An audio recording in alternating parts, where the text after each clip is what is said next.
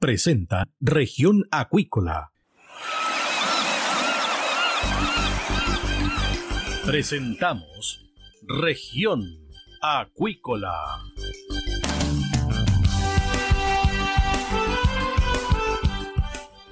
Escuche desde ahora todas las novedades de las principales actividades económicas de la región de los lagos y con las voces de sus protagonistas. Región Acuícola es un programa producido por Radio Sago de Puerto Montt, 96.5 FM y transmitido a través de la red informativa del sur. SIBA, Ciencia Aplicada en Acuicultura. Contamos con un capital humano avanzado y equipamiento especializado. Nuestro compromiso, entregar confianza y calidad para una acuicultura sustentable. SIBA, Centro de Investigaciones Biológicas Aplicadas. Visítanos en www.siba.cl. Escuche todos los domingos desde las 12 horas Recuperemos Chile. Recuperemos Chile. Un espacio de ciudadanos que busca retomar el país de todos. Recuperemos Chile, el valor de las ideas.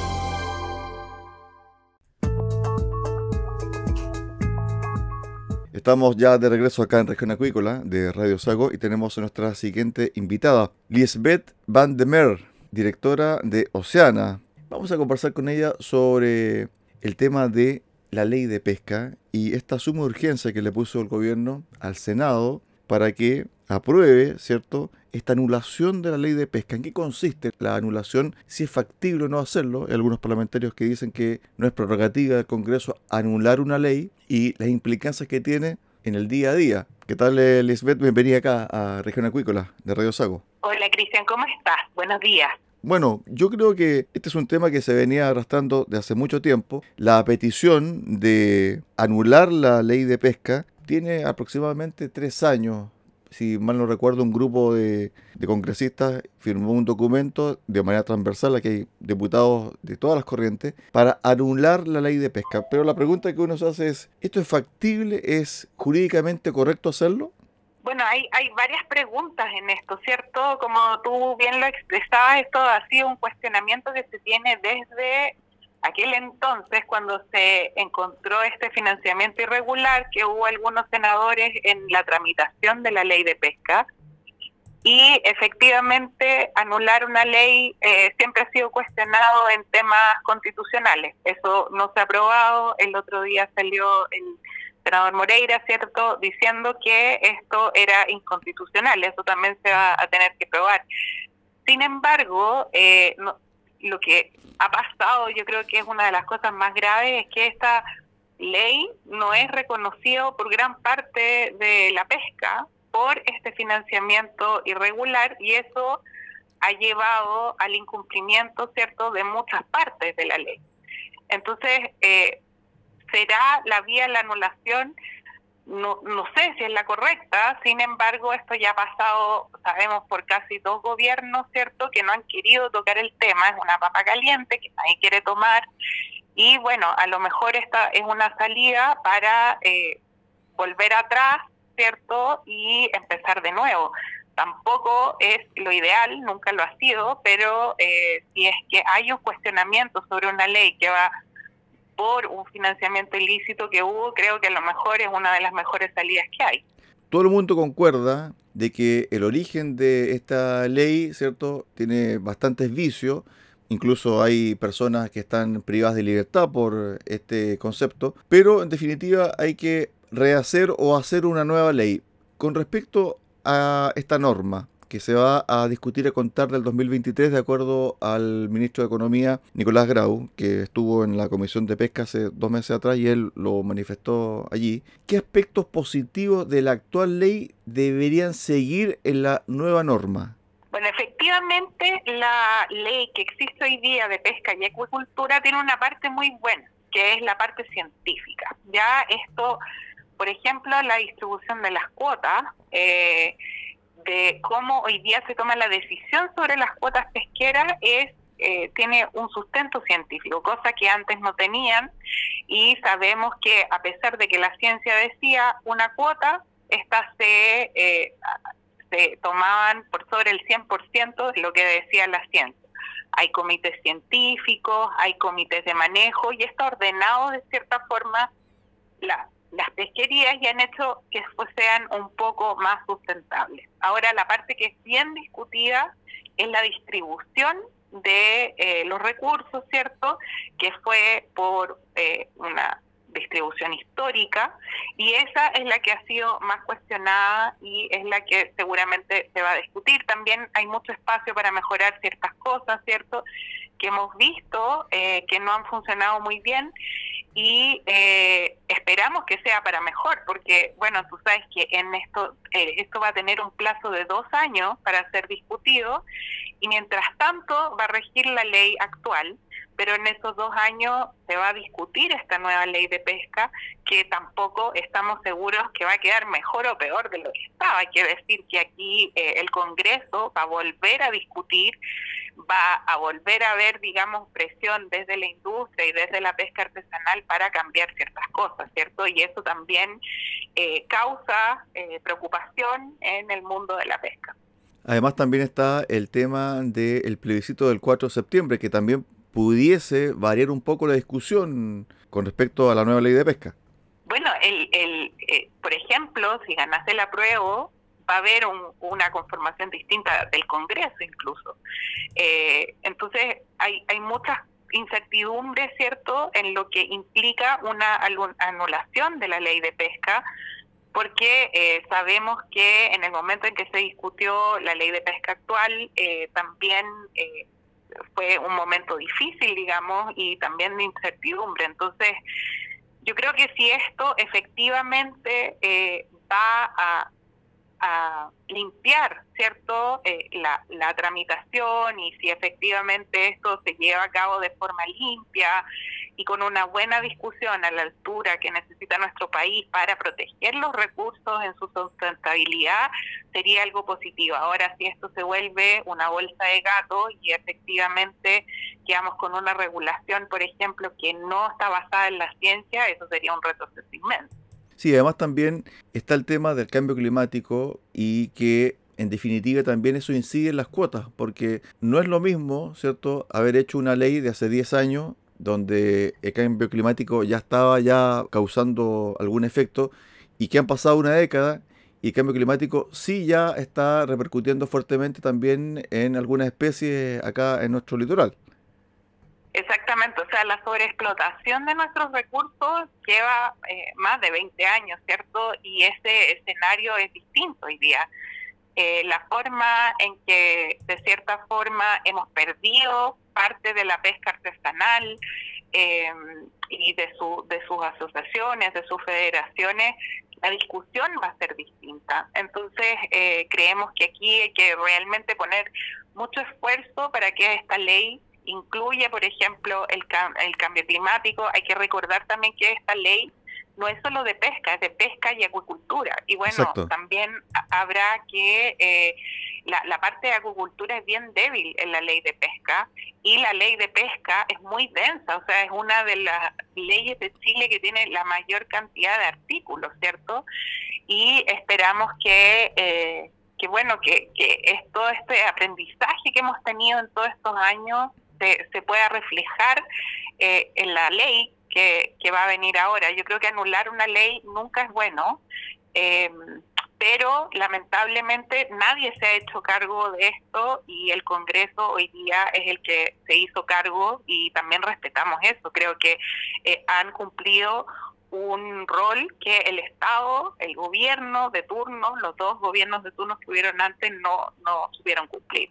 Estamos eh, conversando con Liesbeth Van de Mer sobre la ley de pesca, esta petición de anulación, la suma urgencia que le puso el gobierno y también eh, sobre los acápites que pudiese tener esta nueva norma que se va a comenzar a discutir a contar del 2023. Ella tocó un tema muy importante que tiene que ver con la acuicultura. Se dice, Lisbeth, de que de aquí al 2050, dos tercios aproximadamente de la población mundial se van a alimentar con alimentos azules, es decir, alimentos del mar. ¿Cómo está Chile preparado y la norma, ¿qué debiese decir la nueva norma de la ley de pesca sobre este aspecto en particular? Porque Chile tiene una costa muy riquísima y podemos también eh, ser productores mundiales, pero sin agotar el recurso.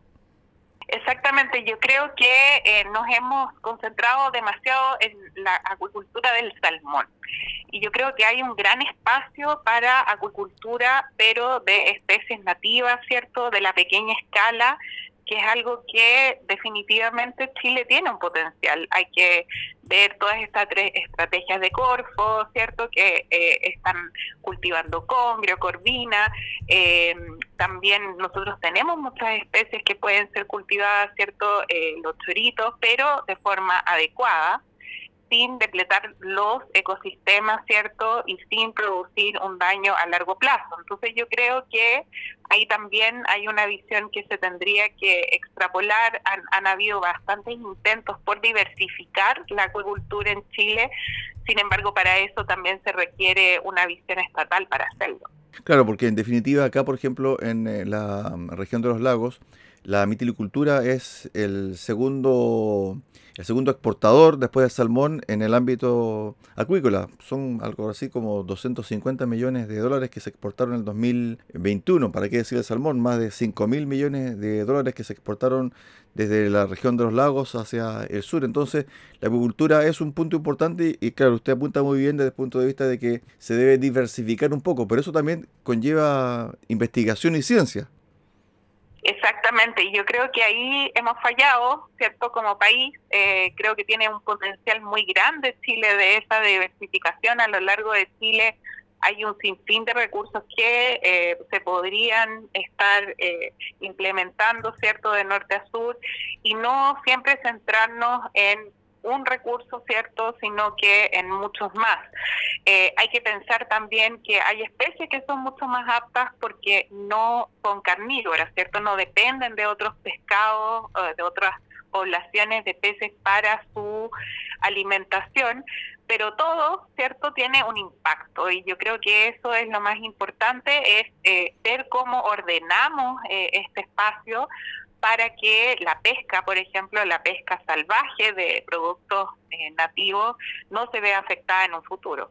También está el tema actualmente de la ley Lafkenche, que tiene que ver con el borde costero. Hay un sinnúmero de problemas en la zona sur Vimos lo que ocurrió en Coronel, ¿cierto? Con una comunidad o unas comunidades que habían solicitado prácticamente el manejo del 100% del borde costero de Coronel y los pescadores artesanales prácticamente se pusieron como en guerra y finalmente se desistió de esa solicitud. Pero acá en la región de los lagos hay un sinnúmero de problemas. Hay una empresa acuícola que paralizó una inversión de 20 millones de dólares y que en definitiva está esperando la resolución de las autoridades sobre 97 solicitudes de borde costero acá en la región de los lagos y una de ellas está en eh, Aucha, en Calbuco, donde paralizó una faena. ¿Qué hacer con la ley Lafkenche? Bueno, yo creo que eh, efectivamente estas eh, áreas que se llaman las EMPO, algunas son bastante válidas, ¿cierto? Y ha sido una forma que han tenido algunas comunidades para paralizar de crecimiento también un poco desmedido de, eh, eh, de la acuicultura y de, las concesiones, y yo creo que eso todo tiene que ver con el ordenamiento.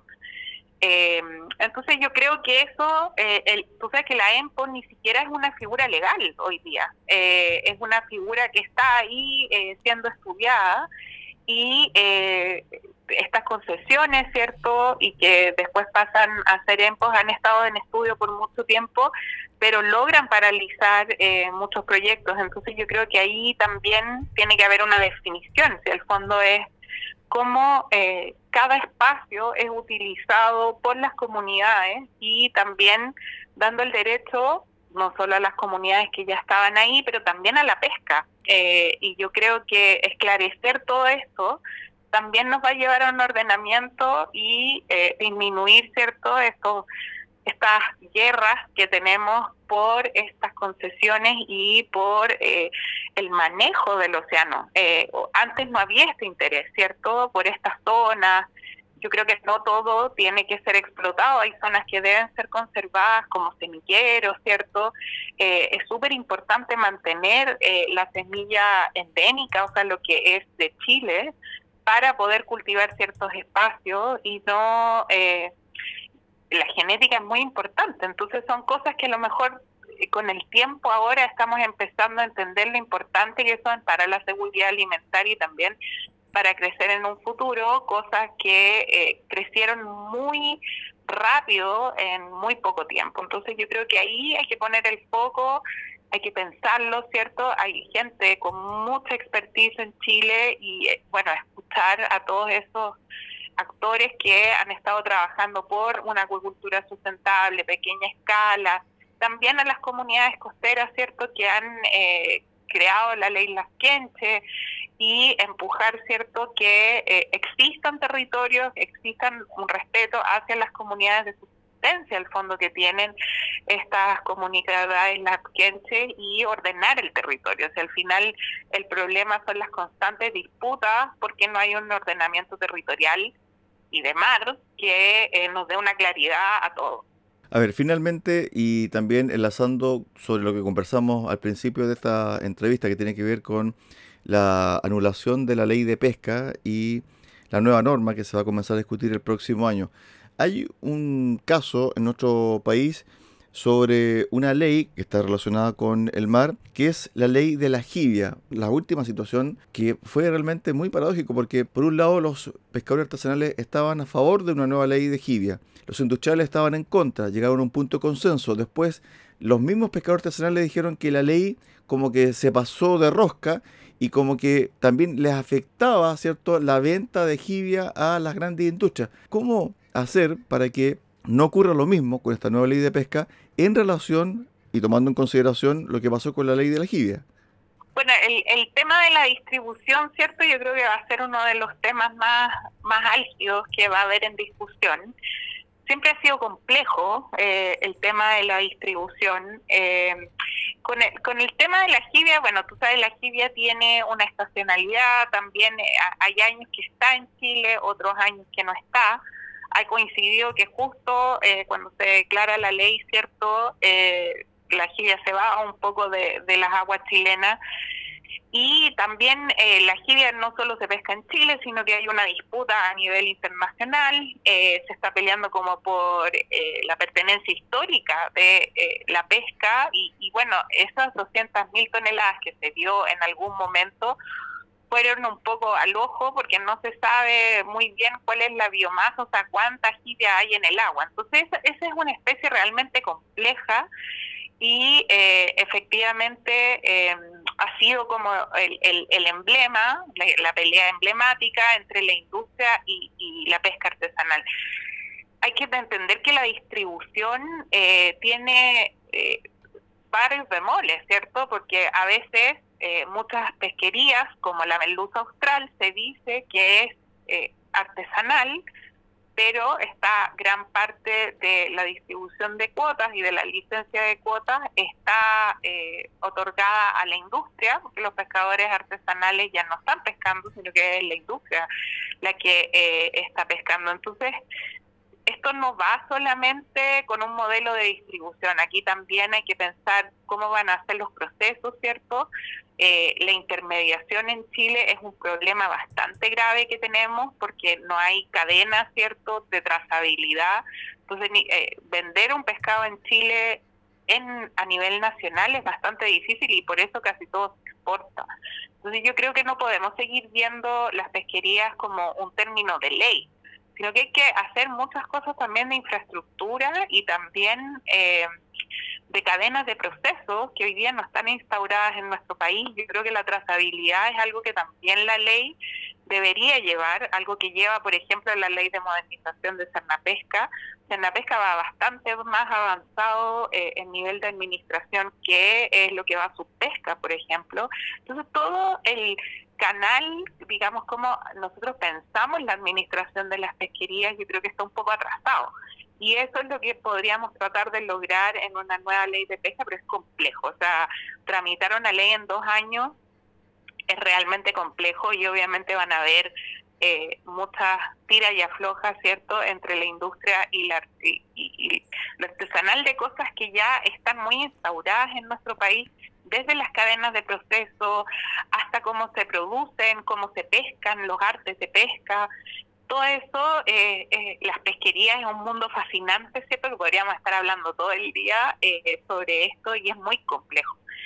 yo creo que hay poca gente también que tiene la expertise para discutir sobre lo complejo que es, porque al fondo cada caleta tiene sus particularidades, cada pesquería tiene sus particularidades y su distribución. La importancia que tienen algunas regiones como la octava región, la pesca, la acuicultura en la décima y en la onceava, ¿cierto? Entonces yo creo que todo esto eh, es un tema sumamente difícil de discutir. Estuvimos con Elisbeth Van Demer, directora de Oceana, conversando acá en Región Acuícola de Radio Sago. Gracias por estos minutos, Elisbeth. Muchas gracias a ti, Cristian. Nos vemos. Ok, un abrazo. De esta forma llegamos al final del programa del día de hoy acá en Región Acuícola de Radio Sago. Los esperamos mañana a contar de las 13.30 horas en el 96.5 FM de Radio Sago en Puerto Montt. Que usted tenga una excelente tarde. Centro de Investigaciones Biológicas Aplicadas CIBA, Ciencia Aplicada en Acuicultura. Entregamos confianza y calidad para una acuicultura sustentable. Contamos con un capital humano avanzado y equipamiento especializado. CIBA, Centro de Investigaciones Biológicas Aplicadas, Ciencia Aplicada en Acuicultura. Visítanos en www.ciba.cl.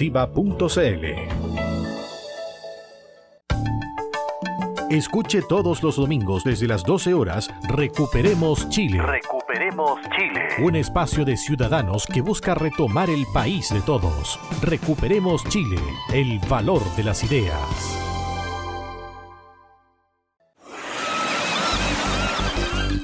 Hemos presentado Región Acuícola. El acontecer de las actividades económicas que dan vida a la región de los lagos y las voces de sus protagonistas en el más completo resumen noticioso. Región Acuícola es un programa producido por Radio Sago de Puerto Montt, 96.5 FM y transmitido a través de la Red Informativa del Sur.